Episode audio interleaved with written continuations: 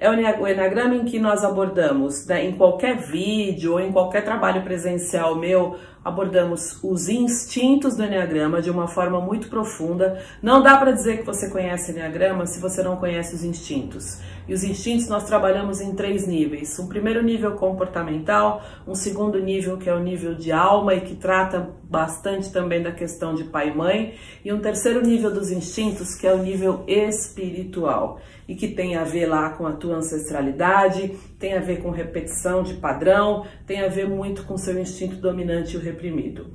Falamos do Enneagrama, eu abordo o Enneagrama né, dentro dessa, dessa linha gurdjieffiana, em que nós falamos, eu falo também dos centros de inteligência na abordagem gurdjieffiana.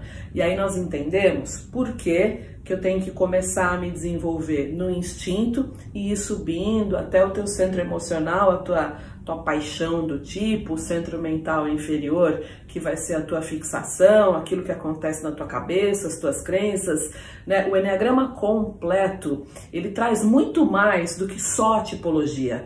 Porque o Enneagrama é muito mais do que isso. Ele é um caminho sagrado de desenvolvimento que veio do Oriente, que foi ocidentalizado por George Ivanovich Gurdjieff.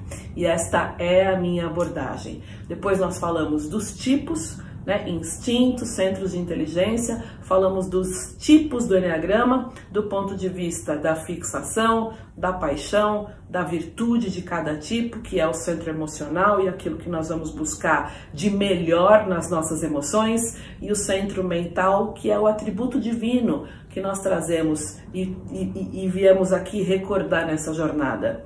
O Enneagrama, ele vai muito além da tipologia. Eu digo para você que é uma judiação quando você conhece o Enneagrama, só o teu tipo, fica sabendo do teu tipo e vai embora.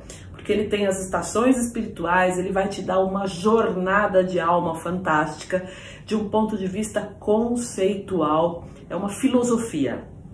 E aí há muito que se desenvolver neste caminho, muito mais do que a psicologia pode oferecer para você em termos de terapia, em termos de recurso terapêutico, ou na própria análise, ou na psicanálise.